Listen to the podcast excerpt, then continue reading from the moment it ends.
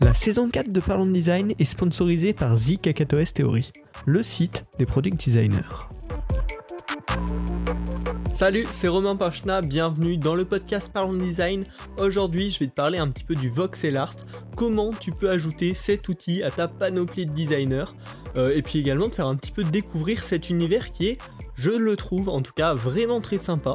Donc pour commencer, qu'est-ce que c'est le voxel art? C'est quoi et pourquoi ça pourrait être intéressant d'en faire? Alors, le voxel art, tout simplement, c'est du pixel art mais en 3D, si tu connais un peu le pixel art. Et sinon, une image qui va peut-être parler à un petit peu plus de monde, c'est du Minecraft pour les designers. C'est-à-dire, on va construire bloc par bloc, avec des petits blocs carrés, un monde, un univers, une création en trois dimensions. Euh, donc ça peut permettre de faire des illustrations dans un premier temps, hein, des simples illustrations 2D, mais qu'on aura créé nous en 3D pour avoir cette perspective, les ombres, voilà, tout ce montage et pouvoir potentiellement prendre plusieurs angles de vue. Pourquoi pas créer des illustrations. Également, bien sûr, créer des objets 3D qu'on va pouvoir manipuler, soit sur un site web pour un petit peu animer la scène, voilà, donner ce côté euh, trois dimensions tout simplement, dans une application de réalité virtuelle ou dans une application de réalité augmentée, ça peut être des objets tout à fait utilisables dans ces cadres-là, au même titre qu'en fait n'importe quel objet modélisé en 3D. Ça peut être super intéressant aussi pour des vidéos un petit peu d'animation explicative. On utilise beaucoup la 3D euh, pour ce genre de, vidéos, mais le voxel art peut très bien s'adapter à certains contextes. Notamment, ça peut être à des contextes un petit peu plus gamifiés, un petit peu plus enfantins. Ça peut très bien aller dans le style. Donc c'est vachement intéressant. Et puis également, à but de détente, le voxel art, c'est vraiment quelque chose d'assez agréable à faire finalement. Un petit peu moins complexe que d'autres arts. Euh, enfin, ça peut aller bien sûr euh, de manière très complexe si on essaye de creuser, si on essaye d'aller dans les détails, mais la première approche est quand même assez agréable. Euh, et donc voilà, pour se détendre, pour apprendre de nouvelles choses, c'est une, bonne idée de découvrir le voxel art. En plus de ça, c'est un premier pas dans l'univers de la 3D. L'univers de la 3D, c'est un univers qui quand même se rapproche de plus en plus de celui des UI, UX, product designer, euh, parce que ça s'inclut de plus en plus dans le paysage, même que ce soit sur de simples euh, sites web vitrines ou des applications un petit peu plus avancées euh, avec de la réalité virtuelle ou de la réalité augmentée, comme ça se fait un petit peu quand même récemment. Et c'est un monde un petit peu complexe. La 3D, quand on n'en a jamais touché, ça fait peur. Là, ça permet de comprendre ce concept de l'espace 3D, comment fonctionnent ces trois axes, la rotation, euh, les déplacements, d'avoir une première immersion dans ce monde-là, mais dans une version facilitée, simplifiée, où on compte juste en petits cubes en fait. Il euh, n'y a pas de question d'unité, quelle unité on choisit, d'angle précis. Non, on est dans un monde où on n'a que des petits cubes qu'on assemble. Et du coup, c'est ce monde de la 3D, mais en très simplifié c'est de la modélisation facilitée. En fait, on va pas s'enquiquiner avec des courbes, avec des choses complexes. On va rester dans, cette simplicité, dans ce minimalisme. Donc l'avantage du voxel art, c'est vraiment que ça rend un domaine effrayant, la 3D, euh, à son essence. Ça le réduit à son essence et ça en fait quelque chose de tout à fait abordable pour tout le monde. Donc finalement, ma conclusion vraiment, et c'est pourquoi j'ai décidé de vous en parler aujourd'hui, c'est que le voxel art, c'est un art agréable et en plus plutôt accessible un petit peu à tout le monde. Euh, c'est pour ça que je vous le conseille. Alors, si cette petite introduction elle vous a plu, elle vous a donné envie, vous avez peut-être également euh, suivi mes projets ces derniers temps. Je m'étais fait un défi de 30 jours de voxel art. Euh, donc voilà, si ça vous a donné envie et que vous voulez vous lancer, je vais vous donner quelques pistes pour se lancer. La première, ça va bien sûr être de trouver de l'inspiration pour ces projets, de trouver un petit peu la motivation. Là, j'espère vous avoir déjà donné un petit peu ce début, cette étincelle, mais euh, je pense qu'il vous en faut encore un petit peu plus. Alors pour ça, je peux vous recommander plein de sources. Déjà Twitter, où il y a une communauté en fait, étrangement euh, assez, euh, assez active sur le voxel art.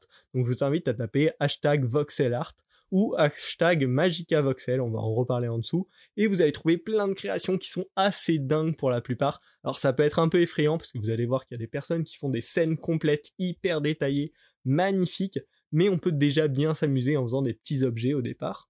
Également, je peux vous recommander Pinterest, sur lequel, pareil, en tapant voxel art, vous allez trouver beaucoup de créations différentes dans plein d'univers différents. Bien sûr, Dribble aussi, et Behance, qui peut être intéressant parce qu'on peut trouver euh, des, euh, des exposés, on va dire, enfin des petites, des petites pages Behance, quoi, avec un petit peu l'avancée du projet et tout, c'est vachement intéressant. Donc voilà, sur toutes ces plateformes que vous connaissez probablement, on trouve beaucoup de voxel art. Choisissez celle qui vous convient le plus et euh, explorez un petit peu. Chaque plateforme va avoir ses types de création qui ressortent un peu plus. Sur Dribble, j'ai trouvé pas mal d'architecture notamment, des choses qui sont plus abordables un petit peu pour les débutants. Euh, enfin que j'ai trouvé plus abordables en tout cas dans mon expérience, donc je vous le recommande. Maintenant que vous êtes motivé, il va vous falloir une app pour euh, bah, faire du voxel. On va éviter de faire ça à la mano euh, sur Paint. c'est pas une très bonne idée. Donc je vous recommande deux apps. Une pour les PC et les Mac, une application qui est open source qui s'appelle Magica Voxel. Il y a une grosse communauté derrière, ça fonctionne globalement bien comme app. C'est pas trop compliqué à prendre en main. Euh, donc vraiment je vous la recommande. Elle évolue en plus de manière très régulière. Et également, pour ceux qui ont envie de faire du voxel art sur leur iPad, il y a une application qui s'appelle Goxel. Euh, ça ressemble un petit peu à Magica Voxel, un petit peu plus simple quand même, et ça permet de faire du voxel art de manière très agréable sur un iPad. Donc je peux vous recommander ces deux applications avec les liens dans la description. Ensuite, il va falloir bien sûr se former. Alors pour ça, c'est un petit peu compliqué.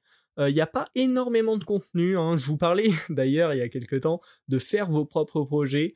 Euh, pour apprendre en même temps. Là, ça peut clairement être un domaine où si vous vous intéressez un petit peu au voxel et que vous voulez vous lancer dans un projet de blog, de chaîne YouTube, il y a quelque chose à faire. En français, il n'y a pas grand-chose, mais j'ai sélectionné pour vous une petite ressource sur YouTube. Alex Voxel, euh, le nom du YouTuber qui a fait une playlist All Magica Voxel Tutorial. Pareil, il y aura le lien en description, avec plein d'épisodes qui expliquent un petit peu les bases de Magica Voxel. Alors la série date un peu, ça doit dater d'il y a deux ou trois ans, mais euh, j'ai checké, tout est à peu près à jour, et ça pourra vous donner une bonne introduction, même si vous essayez d'utiliser le logiciel Goxel. Euh, les principes hein, sont assez simples, les outils sont à peu près les mêmes, donc je vous recommande ça, et surtout je vous recommande, si vous vous intéressez un peu au Voxel, vous commencez à avoir un petit niveau, n'hésitez pas à vous lancer, parce qu'il y a vraiment un besoin là-dessus, il y a assez peu de contenu, euh, donc à vous de le créer quoi.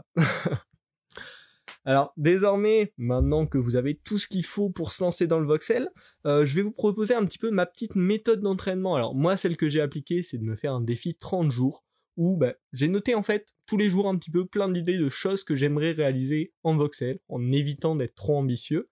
Et tous les jours, je faisais une petite création. Alors ça me prenait entre 1 heure et 5-6 heures les jours où j'ai vraiment poussé sur des trucs un peu plus ambitieux. Euh, mais ça peut être une très bonne méthode pour s'y former. Si vous n'avez pas le temps de tous les jours, dites-vous peut-être une fois toutes les semaines, deux fois par semaine, en visant des jours bien précis. Et ce que je vous conseille vraiment de faire, c'est de noter plein de petites idées dans une note sur Notion ou sur, euh, sur l'appli que vous utilisez pour prendre vos notes. Euh, pour avoir voilà, cette base d'idées de trucs que vous pourrez créer, et quand vous avez envie de, passer un peu de temps sur le voxel, bah, vous regardez dans votre liste, vous dites, allez, ok, aujourd'hui euh, je vais créer un micro en voxel. Je suis un peu influencé par le micro qui est, qui est juste devant moi, je crois. Euh, ce qui est le plus simple à créer au début en voxel, ça va être un petit peu du mobilier, des bâtiments, euh, des appareils, des objets qui ont des formes plutôt anguleuses. Parce que forcément en voxel, vu que c'est que des petits cubes, on va pas pouvoir faire de courbes, ça va être très difficile, ça va être des approximations. Donc dans un premier temps, je vous recommande vraiment de faire des objets plutôt anguleux, plutôt simples, et au fur et à mesure, vous pourrez évoluer, mais c'est vraiment un domaine qui s'applique très bien euh, ouais, pour faire des pièces en, en 3D en voxel. C'est assez simple en vrai euh, pour, euh, pour s'y mettre et ça peut être un bon premier pas, une bonne première motivation pour vous. Également, ce qui peut être fait, c'est vous faites plein de petits objets, un jour une table, un jour une lampe, un jour un ordinateur, et ensuite vous assemblez tous ces objets pour faire une première scène un petit peu plus complète. Ça évitera d'avoir la peur de se dire qu'il y a énormément de travail à faire d'un coup et de faire plutôt petit morceau par petit morceau et les assembler dans une scène finale. Donc voilà, pour moi ça a été vraiment une jolie découverte, un vrai plaisir. Euh, donc je pense que ça peut vous intéresser. Euh, n'hésitez pas, en plus, ça peut être exploitable tout à fait dans des projets concrets, hein, sur du web, sur des projets euh, qui utilisent des objets 3D, ça peut être très sympa. Moi, je l'ai utilisé pour des projets de cours, par exemple, récemment, et le résultat était plutôt cool, alors que j'ai pas une grosse expérience là-dedans.